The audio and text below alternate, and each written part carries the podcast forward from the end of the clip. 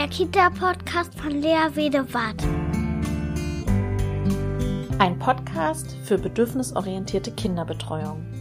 Ich beschäftige mich hier mit einer achtsamen, gewaltfreien Kinderbetreuung, in der die Gefühle, Bedürfnisse und Grenzen aller Beteiligten in der Kinderbetreuung im Zentrum der Aufmerksamkeit steht.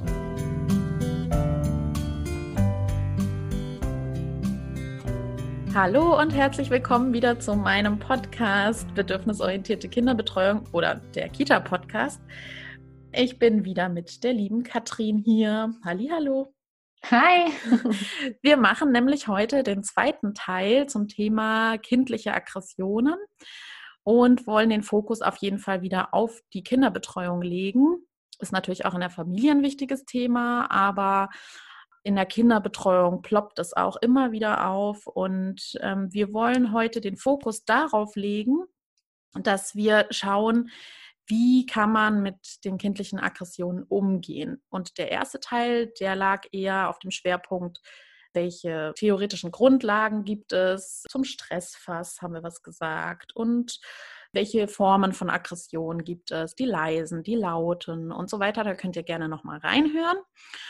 Und auf was ich mich sehr freue heute, ist, dass Katrin uns ein paar Ergebnisse ihrer Studie, ihrer Masterarbeit erläutern möchte. Da hat sie sich nämlich ganz ausführlich damit beschäftigt, wie man Handlungsstrategien für Aggression bei Kindern entwickeln kann. Und darum soll es heute gehen. Und dann wollen wir uns Beispiele angucken und überlegen, wie könnte man jetzt konkret handeln. So, Katrin, erzähl vielleicht noch mal ganz kurz was zu dir. Zwei Sätze, was? Genau, Sätze ganz kurz. Genau.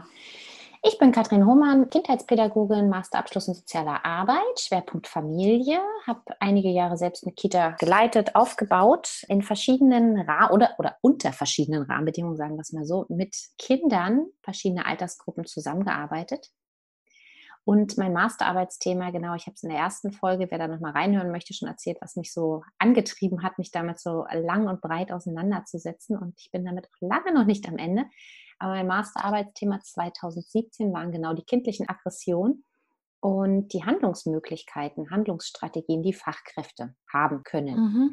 Und da ist es natürlich erstmal ganz wichtig zu schauen, verstehen wir Fachkräfte, was das überhaupt sind? Das wie gesagt, darum geht es im ersten Teil. Wir sind darauf quasi hängen geblieben, sage ich jetzt mal, dass Aggressionen voranschreiten sind und wir hinschauen wollen und schauen, was steckt denn hinter dem Verhalten. Ja.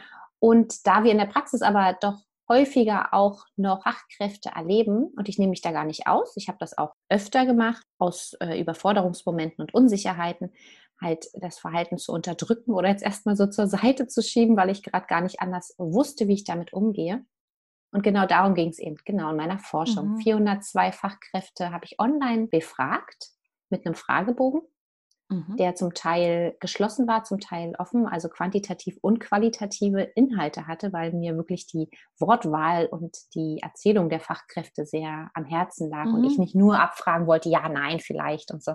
Genau, also für die, für die, die sich da nicht sein. auskennen wissenschaftlich, qualitativ ist eher sowas wie frei erzählen und quantitativ ist eher Zahlen erheben. Wie viele machen das und das, wie viele machen das und das, ne? Genau, genau. Mhm. Und da es ja ein Thema ist, ja, wo Zahlen schon auch spannend sind, aber mir ist auch daran gelegen war, rauszufühlen, woran liegt es denn aber? Mhm. Ne, woran liegt es denn, dass wir ja vielleicht Strafen anwenden?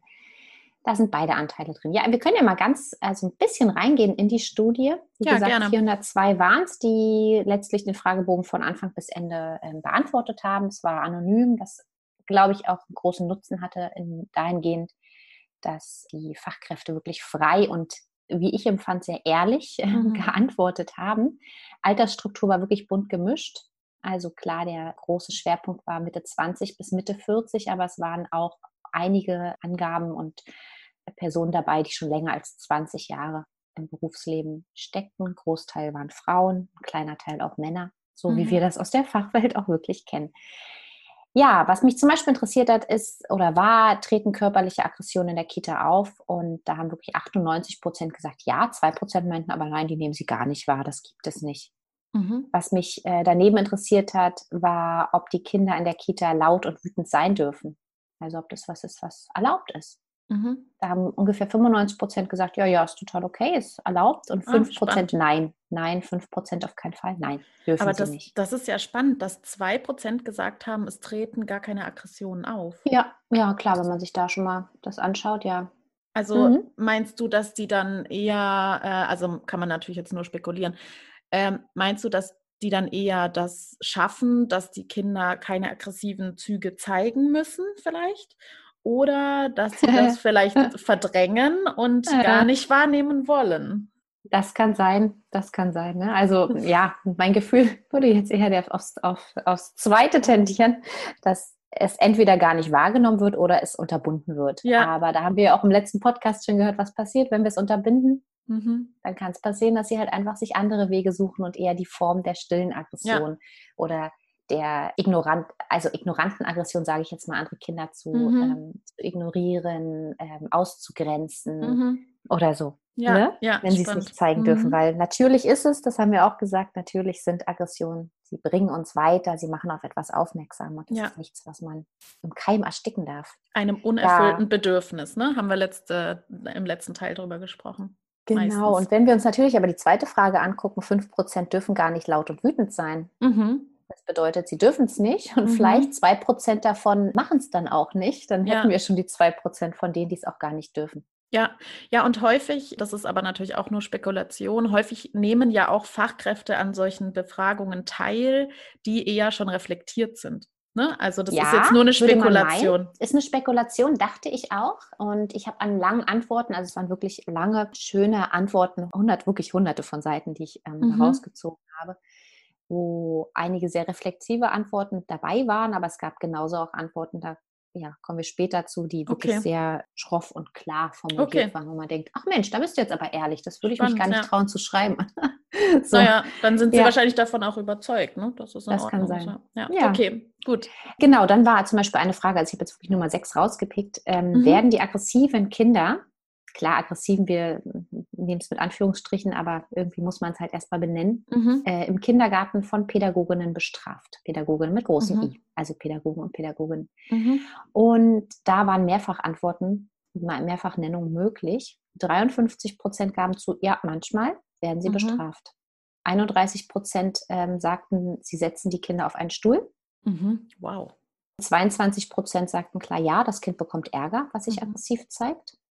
Und jetzt nochmal eine Zahl, 16 Prozent sagen nein, niemals. Mhm. Wow. Wir wählen keine Strafen. Das ist ja eine geringe Zahl. Wo man mhm. eigentlich heute weiß, dass das ähm, nicht mehr erlaubt ist, ne? Also mhm. auch auf einen Stuhl setzen und äh, die Strafen ausführen, dass das wirklich eine Gewalt, ein gewaltvoller Akt ist eigentlich. Wobei man da nochmal schauen muss, auf den Stuhl setzen und in Kontakt bleiben und kurz zwei Kinder auseinanderbringen. Das ist auch schwierig, deswegen eben die, der Wunsch nach mehreren Antworten, weil das einfach so mit Ja und Nein zu beantworten eben nicht ganz einfach ist. Also es kam durchaus auch Fachkräfte zu Wort, die gesagt oder geschrieben haben, äh, ja, ja, ich grenze sie kurz aus und schaue, wenn ich alleine bin mit 20 mhm. Kindern, wie ich mit der Situation umgehe. Und gerade bei dem Stuhl, der Bank, was auch immer, finde ich es so unglaublich wichtig, ob es jetzt der Stuhl ist, aber wenn ich dabei bin und in Kontakt bleibe, ist es mhm. nochmal anders zu sehen, als wenn ich jetzt diesen stillen Stuhl wähle. Aber da kommen wir ja. zur nächsten Frage. Wird euer oder wird in eurer Kita der stille Stuhl noch genutzt? Also da ging es mhm. mir wirklich darum zu gucken, nicht nutzt du als Fachkraft den stillen Stuhl, mhm. sondern erlebst du, dass er noch genutzt wird. Mhm. Und da sagten 28 Prozent ja. Ja, mhm wird genutzt. Und da haben wir sie halt. Also das ist dann der, kommt Ärger, beziehungsweise 31 Prozent sagen, sie werden auf einen Stuhl gesetzt und der stille Stuhl wird aber genutzt bei 28 Prozent. Da haben wir dann wirklich die 28 Prozent, die wir eigentlich nicht mehr haben wollen, weil der stille mhm. Stuhl als solcher ist nicht in Verbindung bleiben, sondern nee. es ist eine Ausgrenzung. Es ist eine Form von Strafe, ja. Und genau, ich finde es auch immer wichtig zu schauen, ist dieser Stuhl erstmal dazu da, um die Gewalt unter den Kindern zu unterbinden und dann zu schauen, wie man eine Lösung findet und dann weiter in Verbindung zu bleiben, so wie du es gesagt hast.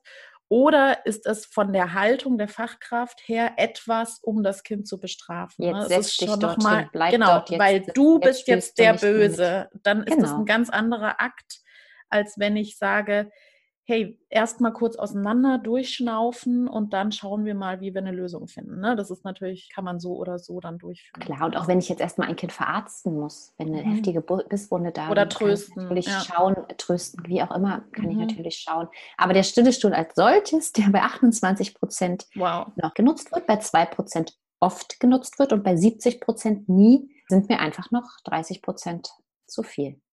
Vor allem, weil wir wissen, dass es anders geht. Genau. Ja. ja, ja, ja. Dann ein wichtiger Punkt, der, der reinspielt, fühlt ihr euch im Arbeitsalltag mit den Kindern gestresst? Ja, warum mhm. spielt der mit rein? Haben wir letztes Mal auch schon drüber gesprochen. Unter Stress mhm. reagieren Erwachsene schneller nach ihren Urprinzipien, nach den Strategien, mhm. die ganz tief abgespeichert sind die aber gerade nicht durch den Verstand und das kognitive Gehirn, würde ich jetzt mal sagen, gesteuert wird, sondern eben durch das Kampfflucht, durch das tiefer liegende emotionale Gehirn, so jetzt mal mhm. ganz vereinfacht dargestellt. Und daher ist natürlich also ein ganz wichtiger Punkt zu schauen, wie geht es denn den Fachkräften und wann passiert ihnen das, dass sie in solches beschämendes, bestrafendes Verhalten äh, kommen. Wobei wir jetzt nach neueren Studien auch wissen, dass es auch passiert, wenn äh, Fachkräfte mit einem Kind alleine sind. Also das ist jetzt nicht der, der letztliche Aufhänger, aber dennoch war es mir in der Studie auch wichtig zu schauen, wie nehmen die Fachkräfte ihren Arbeitsalltag wahr, wann passiert es, dass sie so sind, welche Situationen empfinden sie als besonders herausfordernd.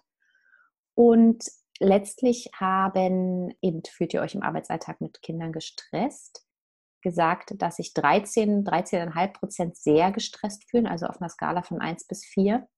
Und zwei, also auf dem noch gestresst, also auf dem nicht ganz mittleren, sondern noch auf so, ne, deswegen 1 bis 4er Skala, um zu schauen, wo sind die Tendenzen, aber auf der Tendenz 2 im Hinblick auf noch sehr gestresst 57 Prozent. Mhm. Rechnen wir das mal zusammen, sind wir bei 70 Prozent, die sich wirklich übermäßig gestresst fühlen und ja. nicht nur manchmal und ein bisschen ja, die übrigen 30 Prozent verteilen sich dann auf, ja, mal äh, etwas, ein bisschen etwas. Mhm. Aber 70 Prozent fühlen sich wirklich im Alltag gestresst. Und da wissen wir, wenn wir gestresst sind, ja, wo arbeiten wir? Wo arbeitet unser Gehirn? In, welcher, in welchem ja. Bereich? Das ja. ist schon sehr, sehr, sehr angespannt und schwierig dann mit ruhigem Kopf zu agieren. Ja, so. und reflektiert und ähm, sich zurückhalten in dem Impuls und so, ne? Also das ist ja. dann wirklich schwierig. Aber genau, also ich denke mal, dass das auch heute noch so wäre, dass die Fachkräfte äh, wann hast du deine Masterarbeit? 2017 ist es. Ah ja, ist noch nicht so lang her.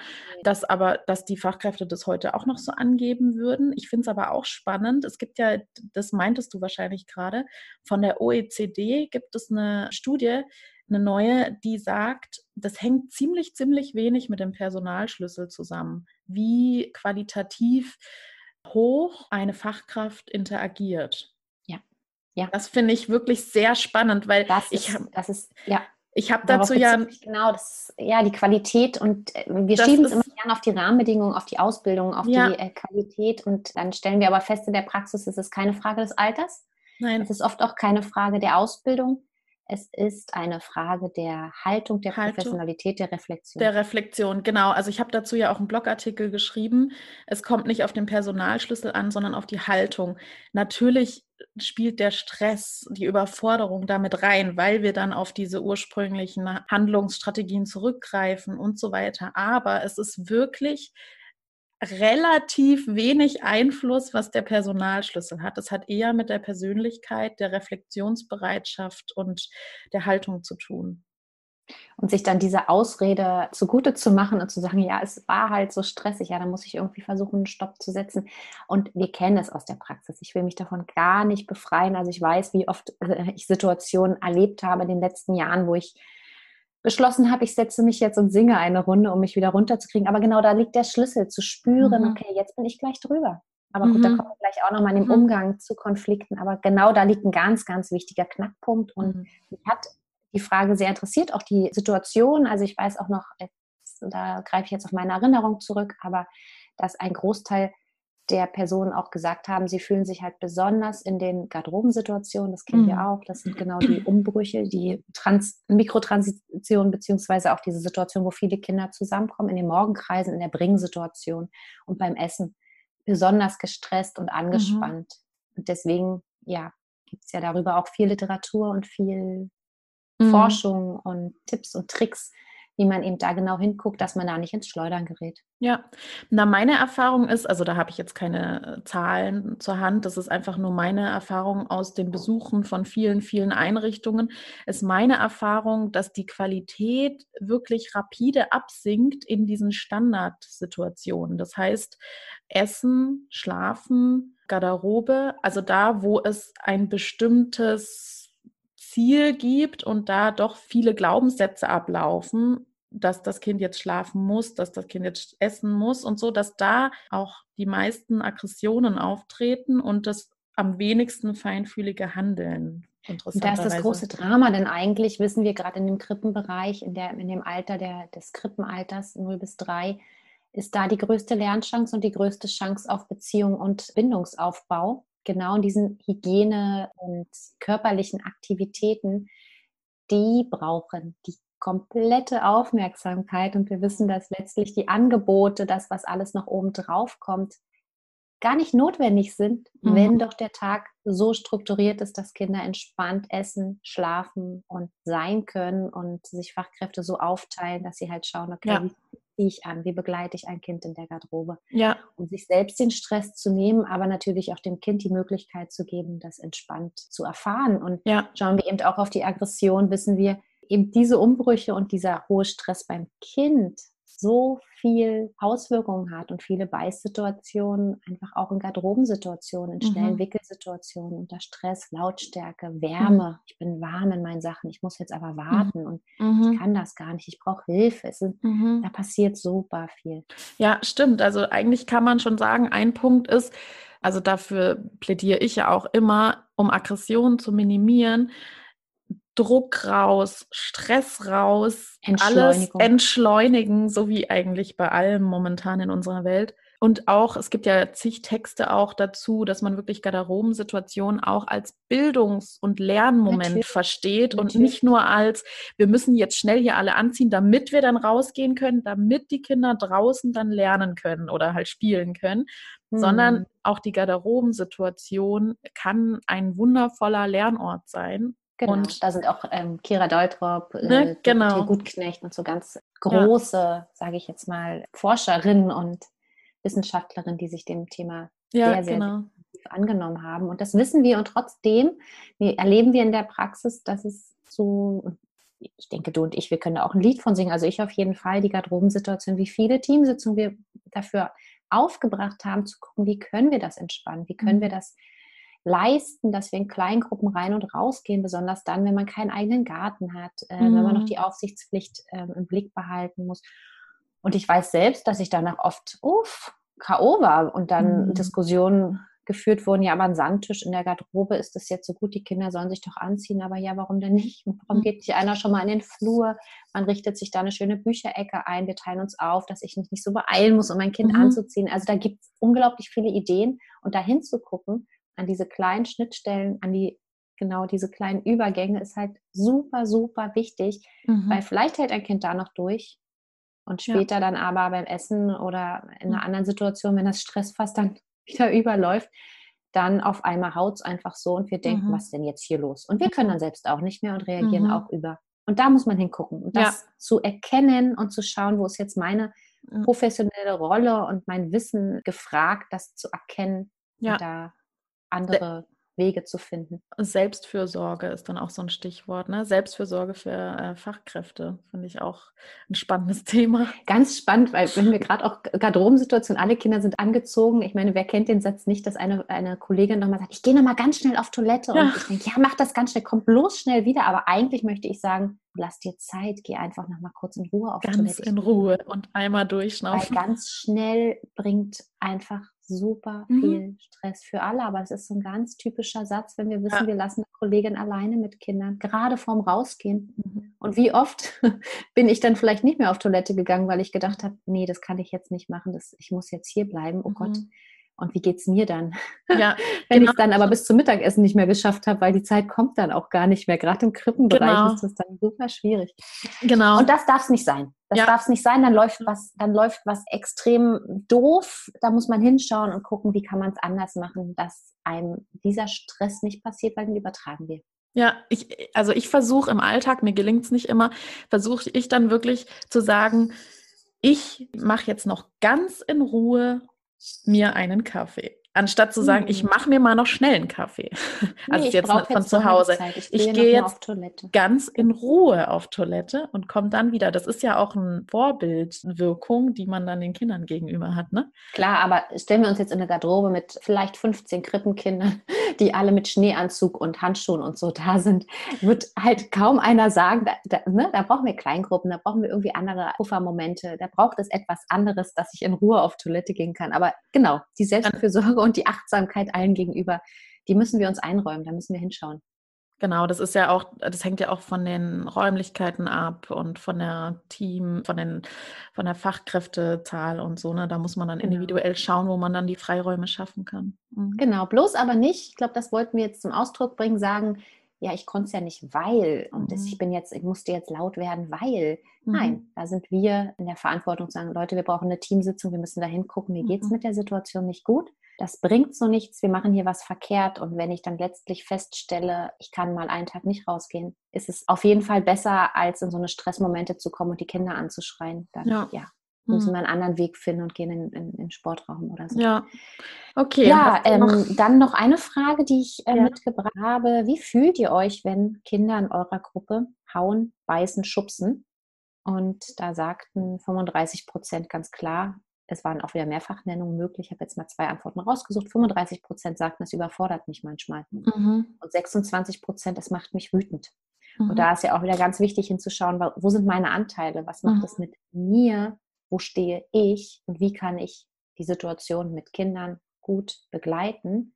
Und Ausgang der ganzen Studie war noch, dass fast, ach, fast alle gesagt haben, ich wünsche mir noch mehr Input. Es kam in meiner Ausbildung viel zu kurz. Ich mhm. bin eigentlich gar nicht dafür ja bereit, die Situation so zu meistern und ich brauche einfach noch mehr. Genau, und deswegen mhm. bin ich die ganze Zeit dabei, mit darüber viel zu schreiben, viel zu lesen, bin gerade an einem E-Book dran, nochmal für Eltern und Fachkräfte, einfach um dieses ganze Wissen so runterzubrechen. Deswegen mhm. sprechen wir ja jetzt auch, um das Wissen runterzubrechen und in die Welt zu streuen, ja. um auf sich zu schauen, auf die Kinder zu schauen, und zu sagen, hey, wir, wir müssen da von unseren Glaubenssätzen, aggressiv ist böse, wegkommen. Ja. Wir müssen hinkommen zu sagen, okay, was willst du mir eigentlich gerade sagen? Mhm. Ja, okay.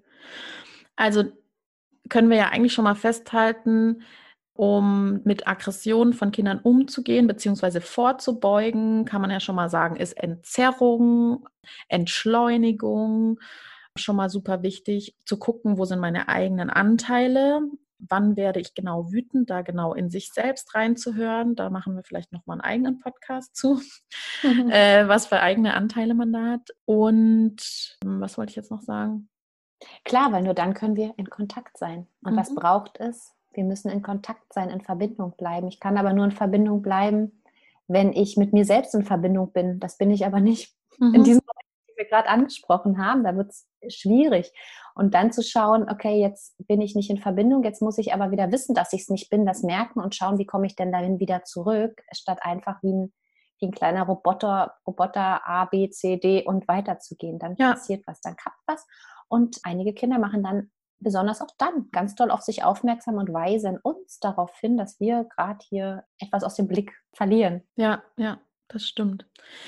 Mm, wollen wir uns einfach mal, äh, bist du durch mit deinen Ergebnissen? Wolltest du noch irgendwas? Ja, ja, ja. Also ja. es waren noch so wirklich so schauerliche Sachen dabei, wo ich wirklich auch baff war, dass Leute darauf so antworten. Aber ja, wenn ein Kind aggressiv wird, dann stelle ich es ins Gitterbett und lasse es dort allein. Also ja. es gab wirklich auch Antworten, wo man gedacht hat, das ist doch jetzt nicht wahr, oder? Gott, ja, wow. Jetzt und doch, doch. Und die Überforderungsmomente sehr, sehr deutlich wurden, aber genauso auch die anderen, die wirklich ganz liebevoll geschildert haben, ja. wie es kann wie es gehen kann und warum ich vielleicht auch mal ein Kind an zur Seite setze und beschreibe, ich konnte da nicht anders. Und mhm. klar, das geht, wenn wir in Kontakt bleiben und dem Kind Bescheid sagen. Mensch, ja. gerade um den kümmern, warte bitte, dann kann es auch anders funktionieren, als wie es im Bilderbuch steht und worüber wir jetzt so sprechen. Ja, ja. Also was ich manchmal versuche, ist mir sozusagen den Vergleich ranzuziehen, wenn zum Beispiel ein Kind sich freut oder ein Kind traurig ist, dann, dann gehen wir ja hin und sagen zum Beispiel, oh, du bist ja gerade so richtig gut drauf, du bist ja lustig und so.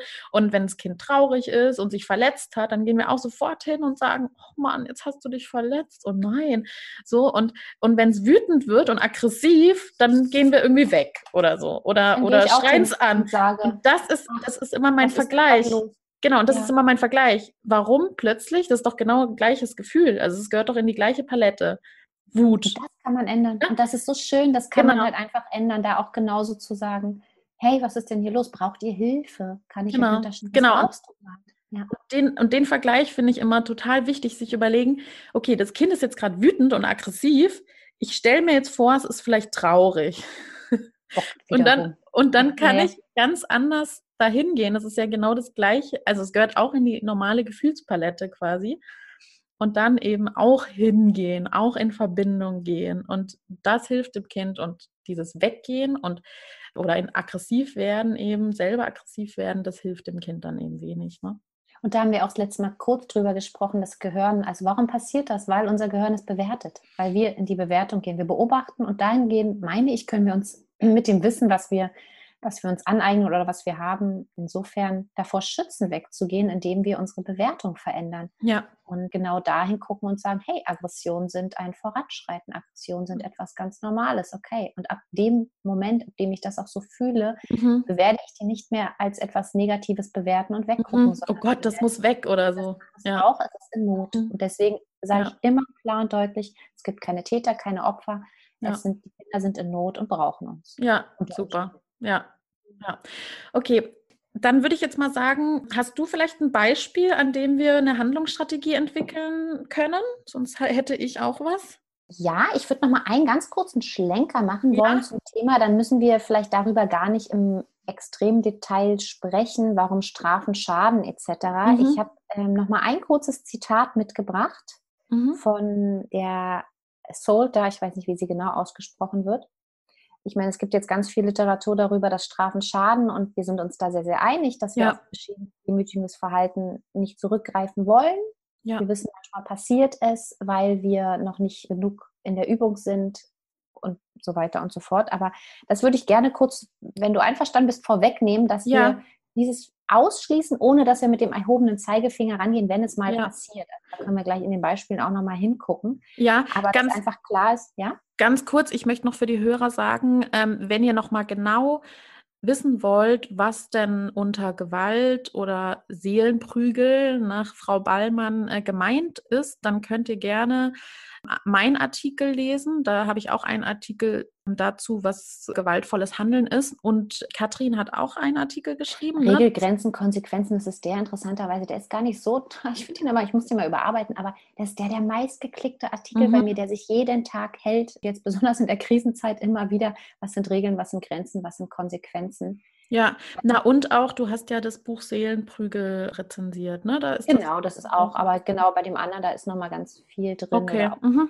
gut. Warum, was tun, wenn mein Kind haut? Da begehe ich auch darauf nochmal im, im Detail ein und ja. schaue, was kann man machen. Okay. Genau, ja. die Solter sagt zum Beispiel, Forschungsergebnisse belegen, dass körperliche Strafen wie Prügel mehr Schaden als Nutzen, aggressives Verhalten intensivieren mhm. und im späteren Leben zu Ängsten oder Depressionen führen können. Also das erstmal nochmal ganz wichtig. Es ist schädlich. Es ist ja. in dem Moment, äh, wenn wir auch weiterschauen, vielleicht gehen, geht es kurz zurück. Also wir brechen Kinder damit und das störende Verhalten, das ist halt der Trugschluss, der geht kurz zurück. Es klappt. Autoritäre Personen, die viel Strafen haben, für den Moment ruhigere Klassen. Wenn die Katze aber aus dem Haus ist, tanzen die Mäuse auf den Tisch und ja zeigen, dass es ihnen damit nicht gut geht.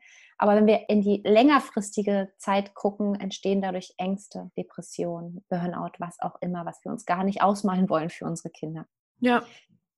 Ja, und selbst gewaltlose Konsequenzen, also ich würde auch sagen, das sind kon äh, gewaltvolle Konsequenzen, aber auch selbst gewaltlose Konsequenzen wie der Entzug von Beachtung oder Privilegien haben zahlreiche Nachteile. Das sind dann schon die Seelenprügel. Zimmerarrest, also eine Auszeit, kann beispielsweise zur Folge haben, dass sich Kinder in einer Zeit, und das ist der wichtige Knackpunkt, in der sie besonders viel Liebe und Zuwendung brauchen, im Stich gelassen fühlen.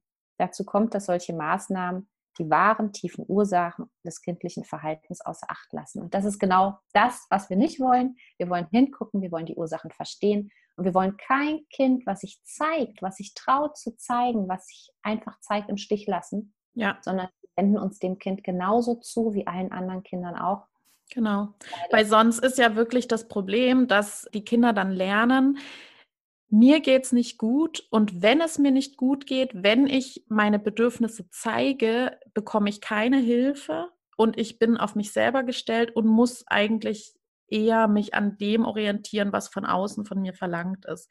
Und das ist für die Dauer von dem, also für die Dauer eines Lebens ist das wirklich verheerend, ne? Weil ich mich dann, dann suchen später die Erwachsenen wieder zu sich und versuchen wieder in sich reinzuspüren und zu gucken, was ist denn mein Bedürfnis, was ist denn mein Gefühl und versuchen es dann wieder zu lernen. Und eigentlich haben die Kinder es ja schon, ja, bestenfalls.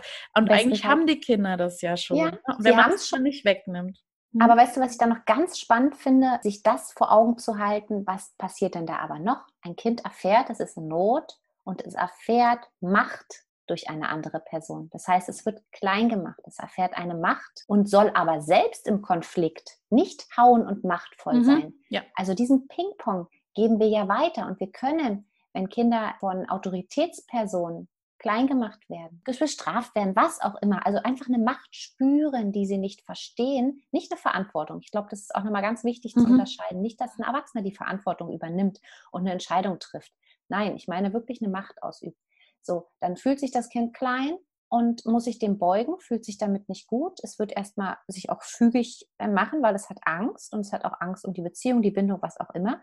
Aber im Umkehrschluss sind wir Vorbilder, mhm die wir nicht sein wollen, weil ja. wir wollen, dass Kinder nett sind, wir wollen, mhm. dass Kinder reden, wir wollen, dass Kinder nicht diese Macht im Spiel bei anderen an, mhm. ausüben.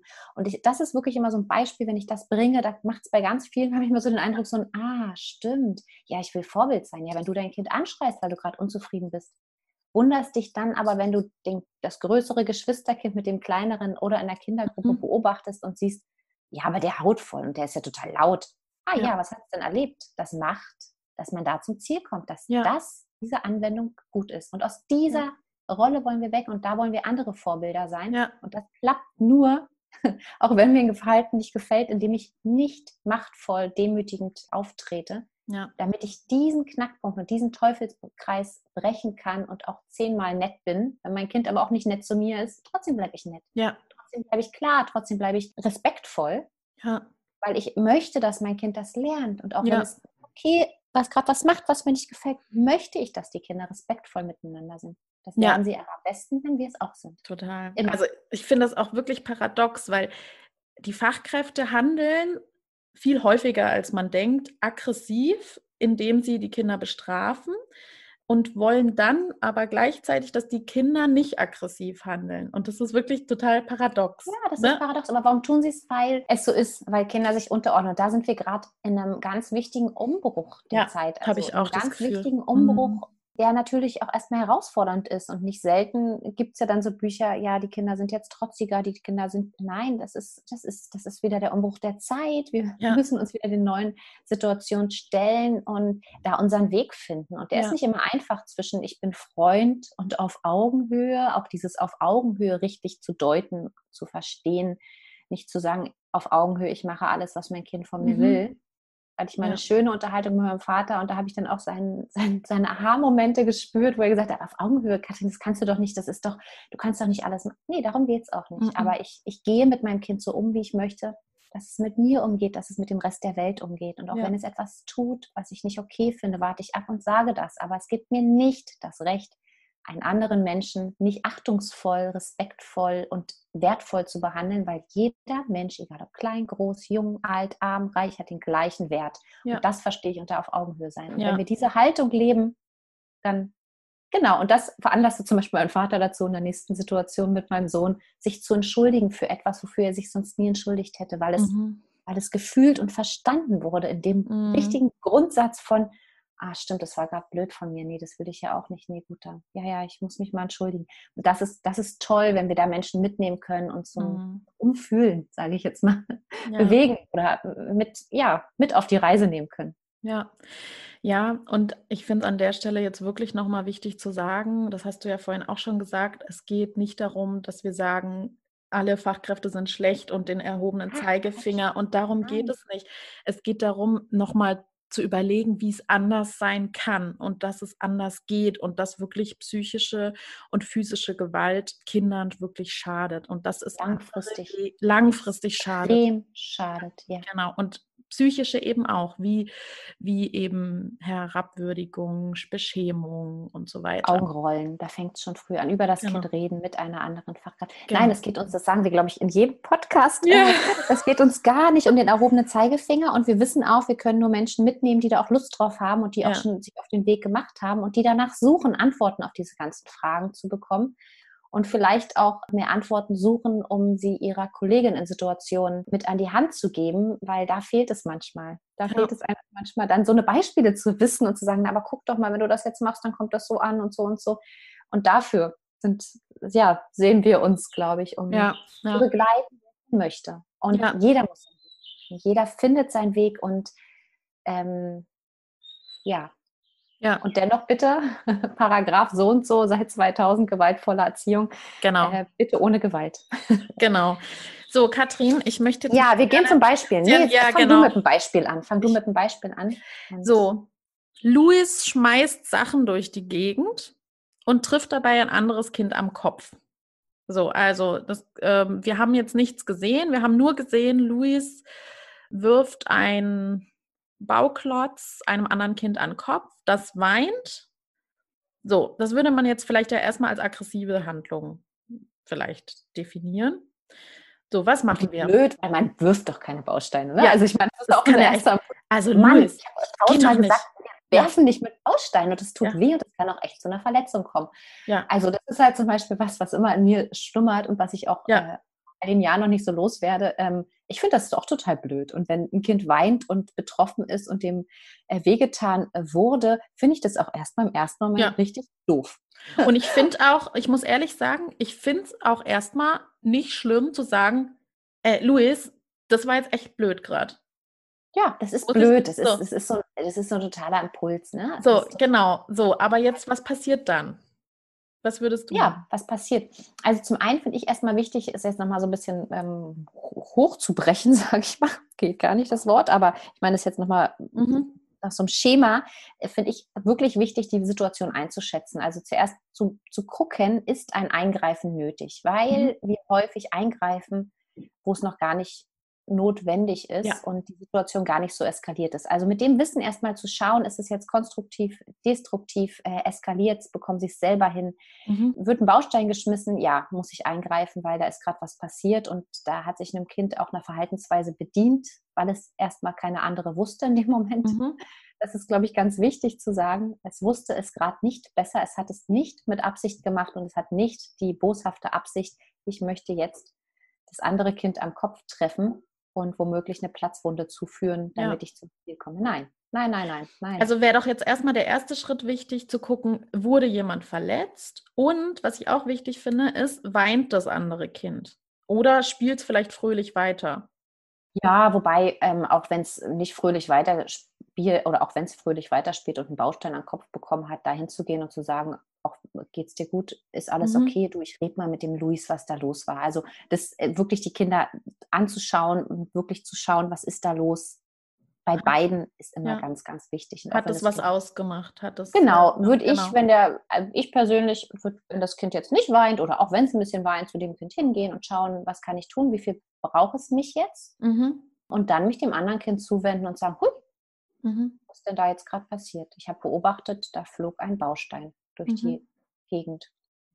Und dann zu schauen, Mensch, was wolltest du sagen? Also die Beobachtung, wenn das Kind nicht von selbst anfängt zu erzählen, mhm. die Beobachtung erzählen. Sonst würde ich immer fragen, oh Gott, was war los? So, mhm. Weil das ist oft die große Einladung schon, dass das Kind einfach sagen kann, naja, aber mir ist gerade das passiert und so und so. Uiuiui, Mensch, da warst du jetzt ganz aufgeregt und hast den Baustein geworfen. Oh Mann, das tat doch dem, äh, dem, dem Luis oder dem anderen Kind doch mhm. aber total weh. Was wolltest du denn sagen? Und da wirklich zu schauen, was wollte es sagen? Was, was mhm. war der Impuls?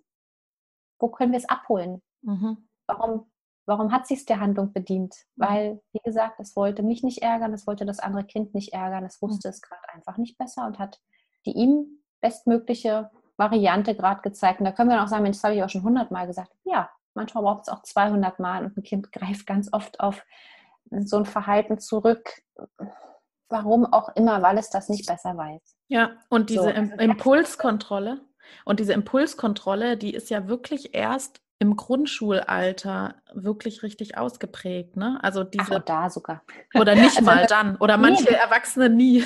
Ach klar, bei mir in, in Extremsituationen auch nicht. Ja, Ach, hör ja. auf. Das ist, das ist das Spannende, Eben, wenn wir uns genau. das Gehirn angucken, das ist einfach nackt, limbische mhm. System, mhm. was auch alles dazugehört, ne? unsere schöne Hand, äh, das Handbeispiel. Und in der Erregung ist auf einmal alles nackt. Da kann es auch schon so weit ausgebildet sein, aber der Verstand schaltet sich für einen Moment aus mhm. und das emotionale Gehirn ist einfach total nackt und frei und ja. reagiert.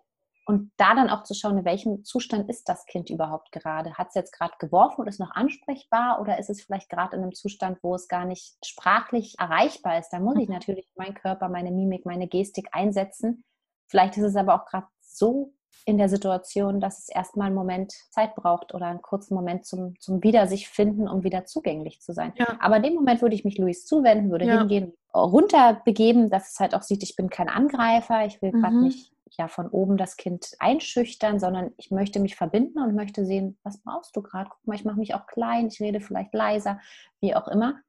Und zeige dem Kind wirklich, dass ich daran interessiert bin und sage, ich bin für dich da, ich will verstehen, was du brauchst. Mhm.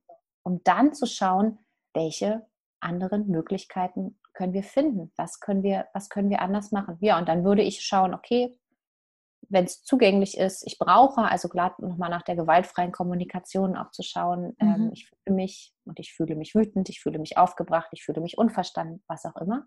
Das finde ich auch ganz wichtig. Mhm dass Fachkräfte da eine reiche Sprache haben, weil wenn ich nur gut, schlecht, wütend, sauer, böse im Petto habe, dann kann ich es dem Kind auch nur so an die Hand geben. Mhm. Also wie schön, auch vielleicht mache ich mir einen kleinen Aushang, eine Sprechblase, was auch immer und schreibe mir dann noch ein paar mehr Adjektive und Verhaltenszustände auf und sage, Mensch, bist du aufgewühlt, bist du hilflos, weil es macht einen Unterschied. Mhm. Und wenn ein Kind sich verstanden fühlt und merkt, huch, die will jetzt nicht nur schimpfen, sondern die will wissen, wie es mir geht, weil die sieht gerade, da ist was los in mir und die findet dafür auch noch ein Wort. Klasse. Mhm. Ja, was ja. brauchtest du denn? Und dann kommen wir zu den Bedürfnissen. Ja. Dann kommen wir genau dahin und sind unter der, von unserem Eisbergmodell, unter der Wasseroberfläche und schauen, ich fühle, ich brauche.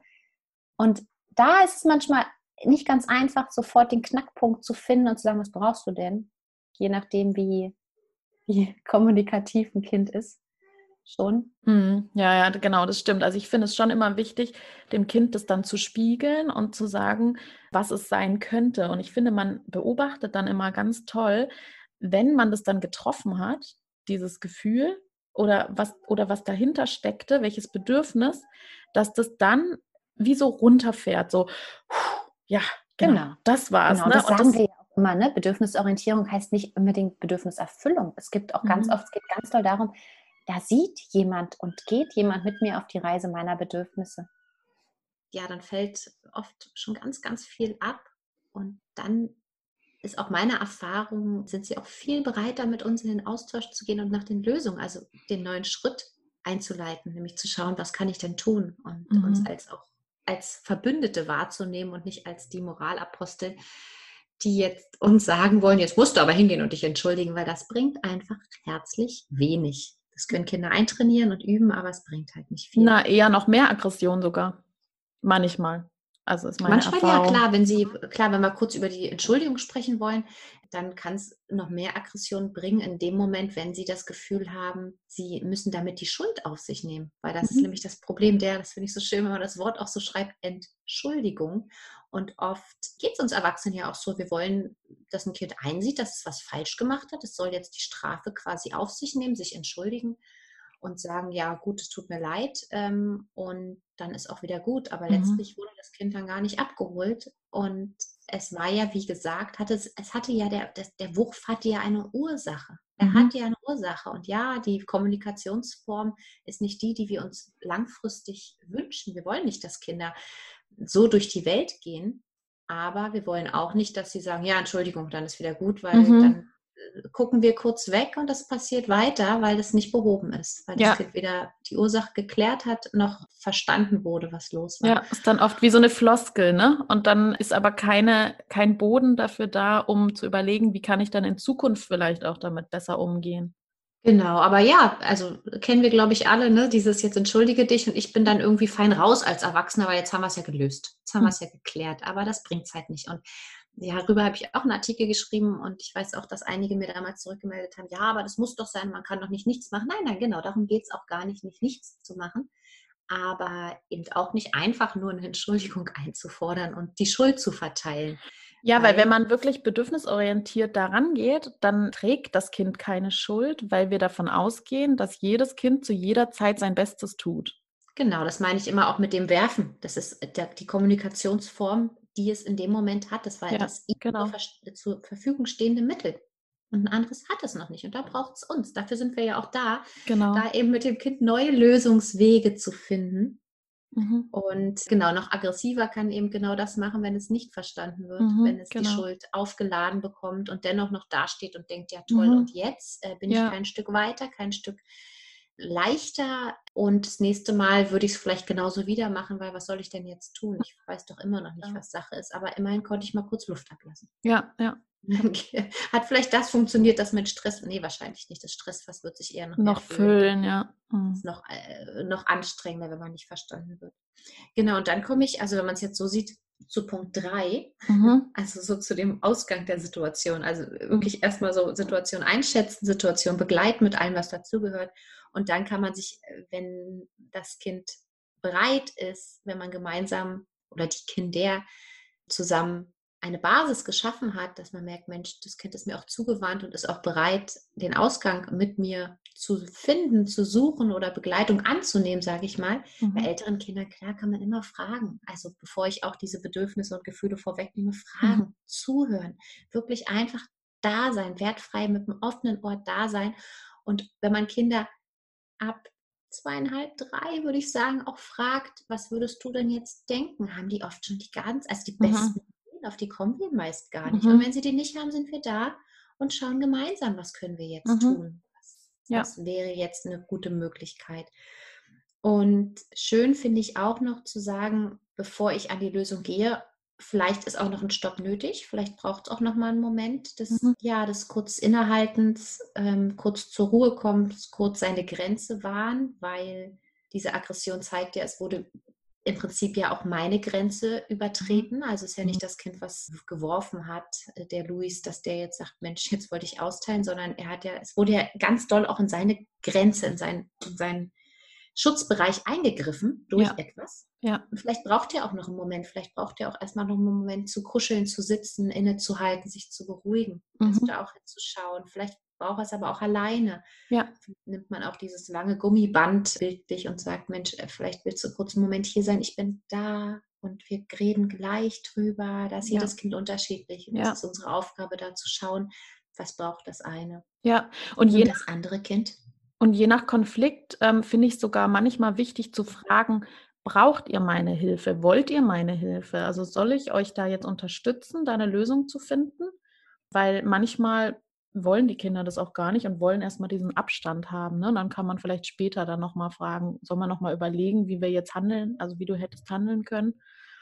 Genau, manchmal ist es auch schon wirklich gut, angenommen, der Luis hat geworfen, das andere Kind hat ein bisschen geweint, man nimmt sich beide zur Seite und man merkt, die beiden hatten gerade einen Konflikt und lässt erzählen. Und nicht, äh, ich, aber nee, das war aber so und so, sondern mhm. nein, warte mal kurz, erst der ein und wir hören einfach zu. Du kriegst mhm. genauso deine Zeit, dass die wirklich wissen, denen wird genauso mhm. zugehört. Und ich habe es auch so oft schon erlebt, dass die Kinder sich einfach zugehört haben und da mhm. schon so ein, ah, ah, ja. okay, ja. Gut, und auf einmal sind die auch wieder zusammen abgedriftet und haben gespielt und mehr braucht es gar nicht. Ja. Nur das Zuhören, vielleicht noch ein bisschen Übersetzung unsererseits, vielleicht aber noch nicht mal. Und die Sache war schon wieder in Ordnung. Ne? Ja. Dann braucht es bloß, also auch solche Konflikte habe ich schon begleitet von, von anderen Gruppen, in denen wir wirklich so auseinandergegangen sind. Ich gedacht habe, oh, war das jetzt schön? Wir saßen zusammen, wir haben uns zugehört und das war schön. Und dann kommt eine andere Kollegin und setzt ein Kind aber noch auf die mhm. Bank, weil in ihrer Gruppe wird es doch aber so gemacht. Und ich stand mhm. da und dachte, ich habe es doch jetzt begleitet. Es war doch, wir waren doch jetzt durch und es war so ein schöner Abschluss. Mehr brauchte es nicht. Mhm. Es war so friedvoll und angenehm. Ja. Und dann musste aber doch nochmal, weil eben in der Nachbargruppe anders gemacht wird und mhm. Kinder, die das tun, müssen aber nochmal die Konsequenzstrafe spüren.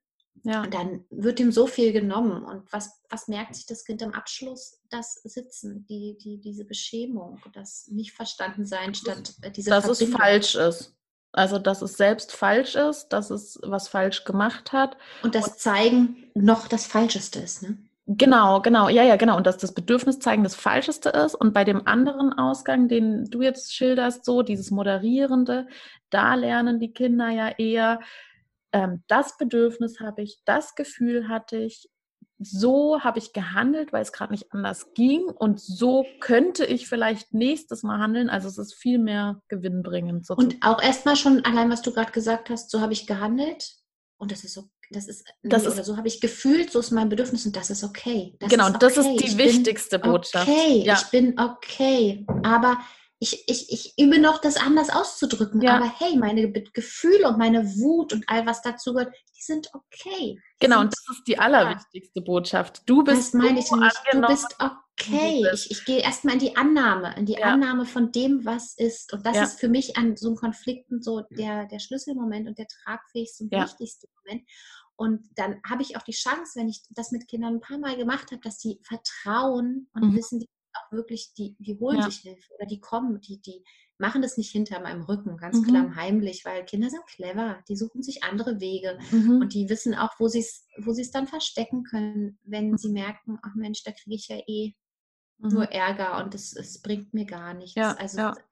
das bringt uns alle nicht weiter. Also da wirklich zu schauen, Ne? Auch, auch manchmal ist auch noch ein Moment wirklich der gemeinsamen Beruhigung notwendig und mhm. ist halt eigentlich mein vierter Punkt, also bei drei gehen wir gleich nochmal näher ein, aber mein vierter Punkt eben die Achtsamkeiten auf uns zu gucken. Das mhm. spielt die ganze Zeit mit rein, dass wir Erwachsenen schauen, wenn ich Konflikte begleite, wie bin ich betroffen, wie geht es mir, sind meine Grundbedürfnisse gerade erfüllt, merke ich, oh mein Gott, das ist der fünfte Konflikt hintereinander, ich kann nicht mehr, hole ich mir jemand anderes und sage, könntest du bitte, ich brauche kurz einen Moment, ich kriege das nicht mehr hin. Und wir wissen gerade bei Kleinkindern, sind es, glaube ich, 50 Prozent konflikthafte Situationen, alle weiß nicht wie viele Minuten und das nimmt ab. Mhm. Aber wenn wir einen anstrengenden Tag vormittags, vormittags schon haben in der Kindergruppe und merken, ich, uff, ich krieg's jetzt nicht mehr hin, die mhm. stehen schon Schlange mit ihren Konflikten, da wirklich auch auf mich zu gucken und mir sonst Hilfe zu holen. Und ich kenne auch viele Situationen, wo ich hintereinander weg, wir kennen es, glaube ich, alle wie so ein Fließband, wo man denkt, ach, heute ist aber viel los, es geht ja, oh Gott, was ist mhm. denn heute los? So, es kommt einer nach dem anderen dass ich mich auch mit den Kindern, wenn ich sie gut kenne, klar, die beide Hand in Hand nehme, mich kurz setze und kurz einfach so in Verbindung bin. Also so, ich fasse beide Kinder an, wenn ich hier nah bin, dass sie es auch annehmen können und bin kurz einfach da, sitze, atme und bin kurz einfach, und wenn es eine halbe Minute ist, die mir schon ganz viel bringt, um mich mhm. selbst kurz wieder zu resetten und nicht einfach nur kopf, kopf, kopflos, kopflos zu reagieren. Ja. Kopflos wirklich äh, mein Kopf und mein Verstand, mein Gefühl, alles einzuschalten und mit den Kindern zusammen zu sein und kurz zu sein. Also auch dieser Moment des Innehaltens, Atmens, Zählens, es kann auch mal Singen sein. Mhm. Ne? Also in einer Kindergruppe, wo sowas eskaliert, gehe ich auch gerne nochmal in den Kreis und äh, mache eine kurze Massageeinheit, eine, singe kurz, was auch immer, irgendetwas, was uns alle kurz wieder atmen lässt, bevor wir mhm. zum nächsten Punkt übergehen, weil das passiert. Das passiert und gerade alleine mit 20 Kindern in einem Raum, huf, braucht das viel. Und die Begleitung ist zum Teil unglaublich kräftezehrend und anstrengend und mhm. herausfordernd. Mhm. Und das sich auch einzugestehen, ist mhm. immens wichtig. Mhm. Genau, aber dann Ausgang der Situation, genau, wenn ich merke, es ist alles zugänglich und die Kinder brauchen noch ein bisschen mehr und äh, wir wollen gemeinsam über Lösungen nachdenken, dann ja, zu schauen, welche Lösung finden wir, mal beide Kinder erzählen lassen, was haben sie für Ideen, um dann mhm. wirklich die Lösung auch nach diesem Faustlos, ich weiß nicht, wer das kennt, aber das Faustlos-Programmmodell mhm. ähm, zu schauen, ist die Lösung ungefährlich, wie fühlen sich beide Parteien, also da auch so diese Empathie immer wieder anzuregen, zu mhm. spiegeln. Wie fühlt sich der eine, wie fühlt sich der andere? Ist sie gerecht, ist sie umsetzbar? Also da zu schauen, wie, wie ist denn die Lösung für alle, um sich daran zu tasten. Und als Ausgang ist mir auch immer ganz wichtig, dass diese Verbindung wiederhergestellt ist. Das heißt nicht, dass die Kinder sich, in Spanien küssen sich die Kinder ja dann immer ganz viel und so, das ist überhaupt nicht nötig und auch kein Entschuldigen. Aber wenn ich tröste und das so vormache, sage, Mensch, Mensch, da, da tut es dir noch weh, ne? da tröst dich jetzt, streiche vielleicht rüber, wenn es das Kind annimmt und möchte und kann dann aber auch fragen, möchtest du, dass Luis auch kurz mal Ei macht? Und das sind manchmal so eine Verbindungselemente, die helfen können, wenn die Kinder wieder in so einen Kontakt gehen. Und zu übersetzen, das war gerade keine Absicht, der wollte dir nicht wehtun. Und mhm. das ist halt einfach um dann wieder auch das Spiel zu ermöglichen, dieses Gemeinsame ermöglichen zu können. Was aber nicht sein muss. Wie gesagt, ja. manchmal gehen die dann auseinander und machen was anderes. Aber nicht, dass da noch so ein Rest bleibt. Ja. Und wir wissen, wir drehen uns um und dann wird nochmal nachgetreten oder so. Ja, ja, genau, dass beide, beide sich verstanden fühlen. Ne? Und was ich aber auch noch mal kurz sagen möchte, dieses Ei machen, das kann auch schnell sowas annehmen von, er ist wie bei dem Entschuldigen, gezwungen Ei zu machen. Ne? Also nee, das genau, ist dann nicht. nur dann, ne, nur dann, wenn das quasi eine Lösung für beide ist, quasi. Mhm. Wenn, wenn das der eine machen möchte und der andere das auch gut findet, dann ist es in Ordnung. Aber kein Kind ist gezwungen, Ei zu machen. Nee, auf keinen Fall. Und auch schon gar nicht so schematisch. Also das ist ja genau. auch oft so, komm mal, mach mal ein, dann ist wieder gut, dann ja. kommt es in die gleiche Rolle. Sondern genau. wenn ich da bin und das Kind möchte getröstet werden, auch das ist ja so eine Frage.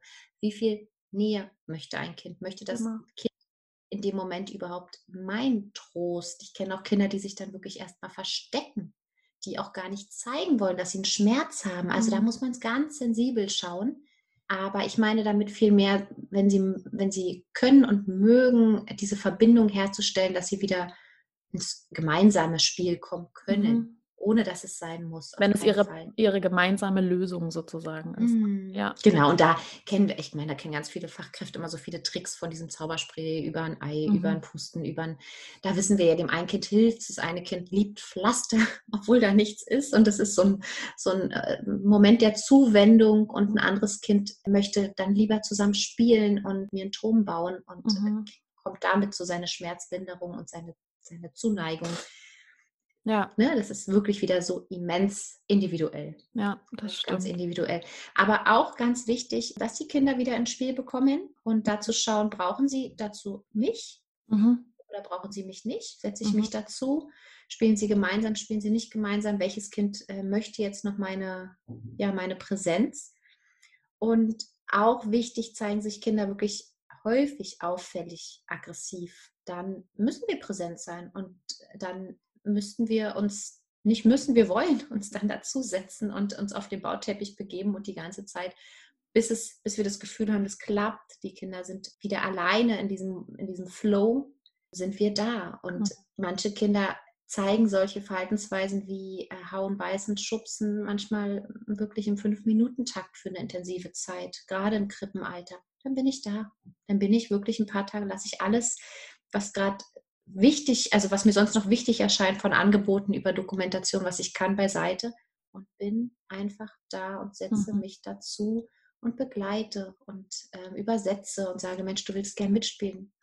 ne? Wie oft wird ein Turm umgeschmissen, weil ein Kind eigentlich spielen möchte, aber gar nicht weiß, wie es das äußert. Dann braucht es uns, um das zu übersetzen, um wieder diese positiven Momente zu schaffen, ohne dass es in diesen Negativ-Teufelskreis kommt und wir hören, ja, der der Luis, der haut ja immer, mit dem spiele ich nicht. Oh weia, mhm, dann ja. haben wir da was verpasst. Das, das darf so nicht sein. Ja, ja das finde ich nochmal einen wichtigen Punkt. Also wenn ein Kind wirklich ziemlich häufig ähm, so ein Verhalten zeigt, dann finde ich es so wichtig, das zu beobachten, ganz kleinschrittig und kleinteilig zu beobachten, tritt ein bestimmtes aggressives Verhalten in einer bestimmten Situation auf.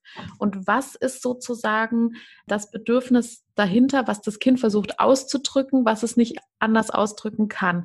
Und dann kann man durch wirklich wertfreie, kleinschrittige Beobachtung rausfinden vielleicht, dass die Aggression immer auftritt, wenn Kinder zu nahe kommen oder sowas. Und dann weiß man ja schon, ach so, okay, das Bedürfnis ist, äh, eine körperliche Grenze einzuhalten, dann kann man das ja eigentlich ziemlich leicht beheben. Und kann dann. Nein, aber manchmal sieht man den Wald vor lauter Bäumen nicht. Also das stimmt, denke, ja. beim Beißen ist das so eine spannende Sache und ich habe es bis jetzt in jeder Kindergruppe, in jedem Jahr, was ich das, was ich so hatte, hatte ich meist mindestens ein Kind, was diese häufig, Phase ne? äh, intensiver durchlebt hat. Mhm. Und da schwimmen uns manchmal alle Fälle davon. Und Beißen ist ja eh nochmal so ein, so ein ganz ähm, sensibles Extra-Thema Ja, ja, ja. dem wir auch nochmal eine ganz andere Aufmerksamkeit zukommen lassen. Und da Ja. hatte ich auch schon wirklich Sachen, wo ich selbst gedacht habe, oh mein Gott, jetzt brauche ich externe Begleitung, Mhm. Beratung als Leitung und Fachkraft, weil ich gar nicht mehr für einen kurzen Moment äh, gewusst habe, wie ich mein Team jetzt begleite, weil das ist nochmal so ein Thema mit Eltern werden aufmerksam und besorgt und Ja. Da muss man wirklich hinschauen, aber ähnlich gehandelt haben, haben wir dann im Team ähm, letzten Endes auch und haben so eine Situationsbeschreibung, hatte ich dann entwickelt, einfach zu Mhm. schauen, okay, alle im Team sind angehalten, alle, nicht nur die Bezugspädagogen, sondern alle ganz sensibel und wertfrei zu beobachten, die Mhm. Beobachtung zu bündeln, wirklich ganz genau hinzuschauen. Und ich wusste dann, wenn ich zum Beispiel um, weiß nicht, 14 Uhr Feierabend hatte und wusste, das Kind ist noch bis 17 Uhr da, dann konnte ich morgens auf diese Beobachtungsliste gucken und sehen, ah Mensch, es gab noch zwei, zwei Beobachtungen von XY und konnte mit dem Mhm. nochmal in Kontakt gehen und sagen, was hast du da beobachtet? Und dem wirklich nahe zu kommen, dem Kind gerecht zu werden Mhm. und das aufzuheben und allen Beteiligten Sicherheit zu geben, dass wir da hingucken, dass wir Mhm. dran sind im Sinne des Kindes. Und Ja. damit sind wir damals, diesem Instrument, als wir es dann entwickelt hatten, sehr gut gefahren, auch im ganzen Team, ne? auch in Ja. Gartensituationen. Das ist halt einfach klar, so, schaut da mal hin. Da braucht Ja. jemand Begleitung und diese Negativmomente, weil das ist für alle wirklich zum Teil traumatisch, diese für alle Mhm. wirklich eine, eine sehr, sehr, sehr ähm, sensible Sache nochmal, dass es dann eben heißt, es war ja wieder, äh, weiß nicht, Luis. Mhm. Und Ja. ich glaube, das kennt auch jede Fachkraft, wenn man so Kinder fragt, wer war das?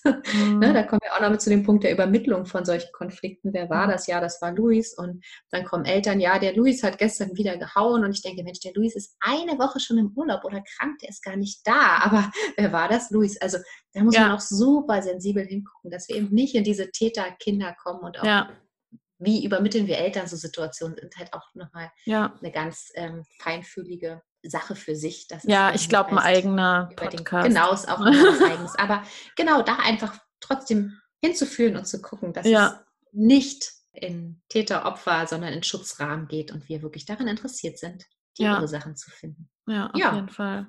Dann würde ich jetzt gerne ein nächstes Beispiel aufgreifen, den wir vielleicht jetzt ganz kurz besprechen, einfach nur. Also ich habe einen Fall. Isabel tritt die Fachkraft. Sie tritt die so mit den Füßen und vielleicht nehmen wir den Grund, dass sie, ja, sie sollte sich entschuldigen, weil sie davor einen anderen Konflikt mit einem anderen Kind hatte. Also die Fachkraft möchte gerne, dass sie sich entschuldigt und jetzt tritt Isabel aber die Fachkraft.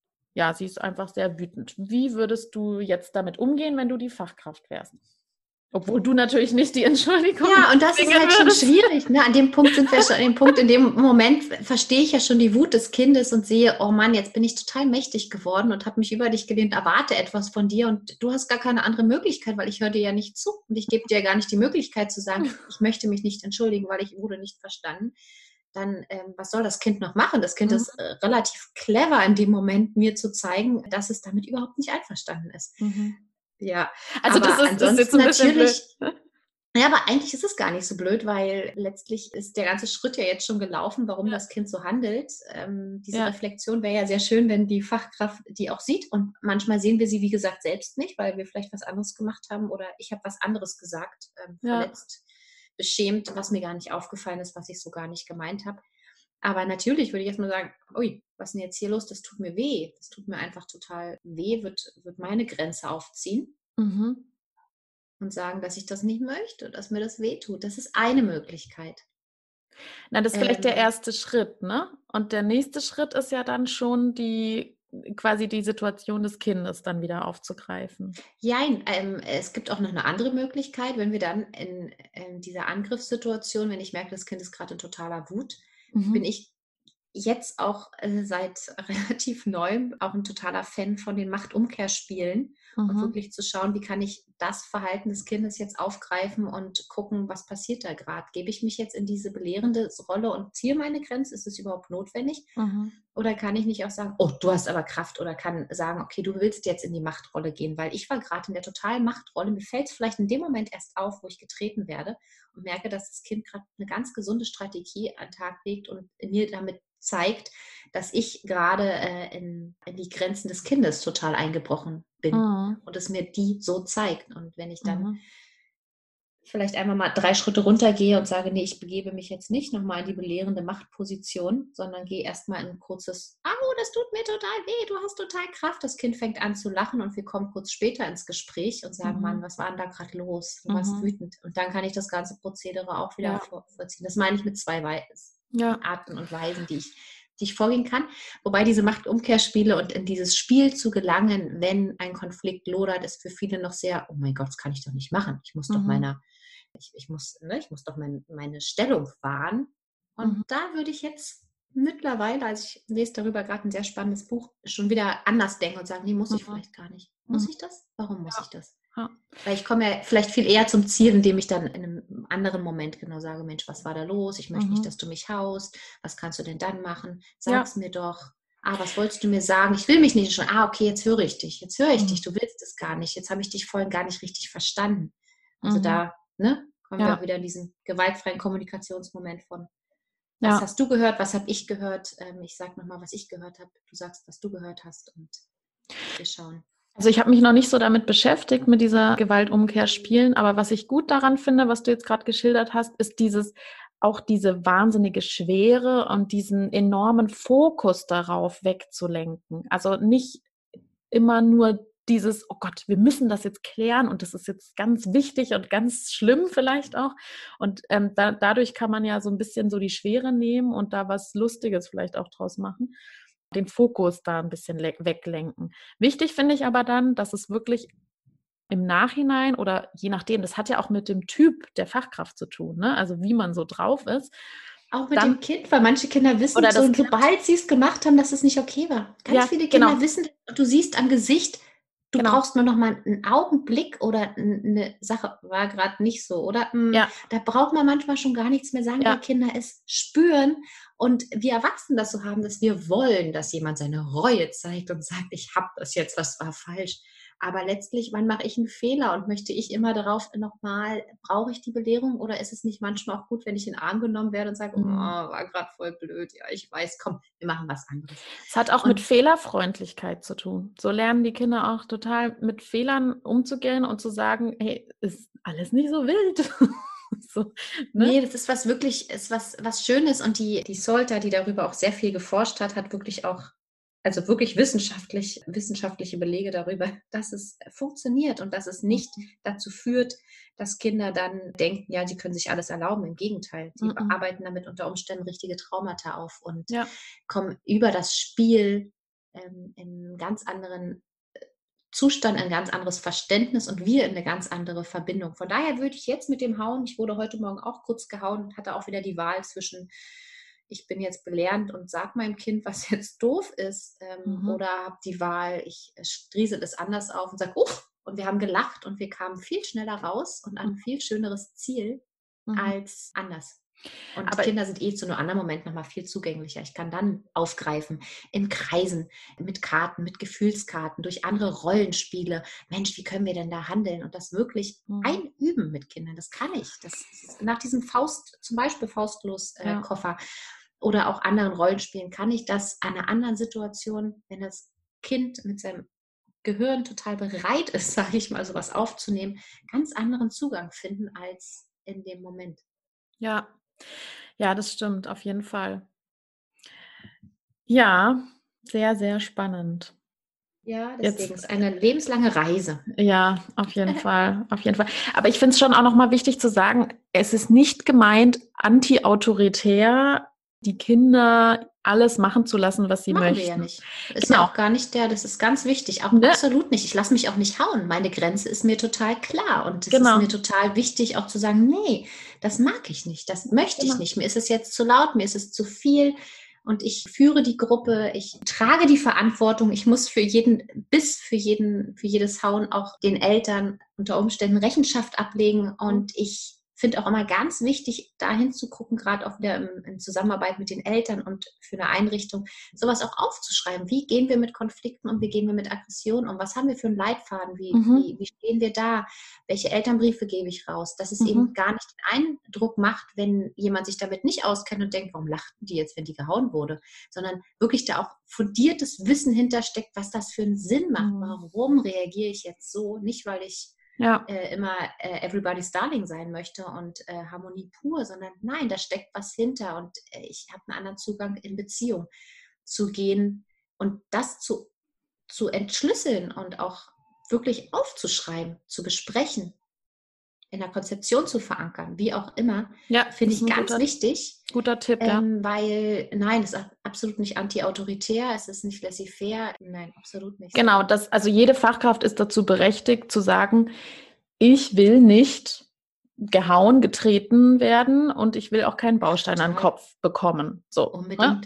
Und Unbedingt. dann ist es aber wichtig, finde ich, auch so diese Schwere davon wegzunehmen und zu sagen, ja, okay, war jetzt so gut, so, aber was, warum hast du das jetzt denn gemacht? Also nicht im Sinne von, warum hast du das denn jetzt gemacht, sondern wie, wie geht es dir denn? Wie, was hat dazu geführt? Ne? Ja. Genau, und bereit zu sein, selbst auch zu sagen, oi, da habe ich etwas übersehen. Ja. Ich bin auch in Entwicklung. Ich, ja. äh, ich nehme Kinder genauso als kleine, ich sag mal, Lehrmeister oder wie auch immer Spiegel und sage, oh, wo bin ich denn da an meine alten Fußtapfen getreten und habe äh, Sätze wiederholt, die ich selbst nie sagen wollte. Die sind mir einfach so rausgerutscht. Und mich, ich werde darauf aufmerksam gemacht und ich kann es annehmen oder ich kann es wieder zurückgeben. Und die Entscheidung hat jeder Einzelne für sich, wie ich das, wie ich das ja. möchte. Ja. Schön, Katrin. Ich glaube, es ist schon wirklich sehr lang jetzt. Ja, ja, ist es. Die Vielleicht Folge. Machst du sogar drei draus. ähm, ja, also ich, ich würde mal sagen, wir beenden das mal hier und dann müssen wir uns einfach nochmal treffen. Das ist wirklich, also ich finde es super. Das ist jetzt was, wo ich gerade dran sitze. Ja. Noch so nebenher an den tausend anderen Sachen, aber das finde ich ganz, ganz spannend. Ja, ja. Mhm. Okay, also Gut. Katrin, dann ich sag erst ja. Tschüss und wir ja, und hören uns bestimmt bald schon wieder. Machen wir. Ja, bis dann. Tschüss. Wow, das war wirklich ein langes Interview. Katrin, ich bedanke mich ganz herzlich bei dir. Das war wirklich ein sehr ausführliches, langes Interview mit vielen tollen Anregungen, Besonders die Machtumkehrspiele sind mir im Kopf geblieben. Damit habe ich mich noch bisher noch gar nicht so viel beschäftigt gehabt. Ja, ich hoffe, ihr da draußen habt auch einiges mitgenommen und ein paar Anregungen, wie ihr mit aggressiven Kindern in, den, in der Einrichtung umgehen könnt. Wenn ihr noch Fragen habt, wenn noch ein paar Restfragen übrig sind, dann schreibt mir doch gerne über Facebook, bedürfnisorientierte Kinderbetreuung oder die Kontaktdaten findet ihr auch auf meinem Blog www.bedürfnisorientierte-kinderbetreuung.de. Alle wichtigen Informationen findet ihr in den Show Notes, die ganzen Links zu den Büchern und zu Katrins Website, auch die Ergebnisse der Masterarbeit von Katrin. Und dann bleibt mir am Schluss nur noch zu sagen, bis zum nächsten Mal, ihr Lieben. Tschüss! BOK Bedürfnisorientierte Kinderbetreuung gemeinsam für starke, sich selbstbewusste Kinder.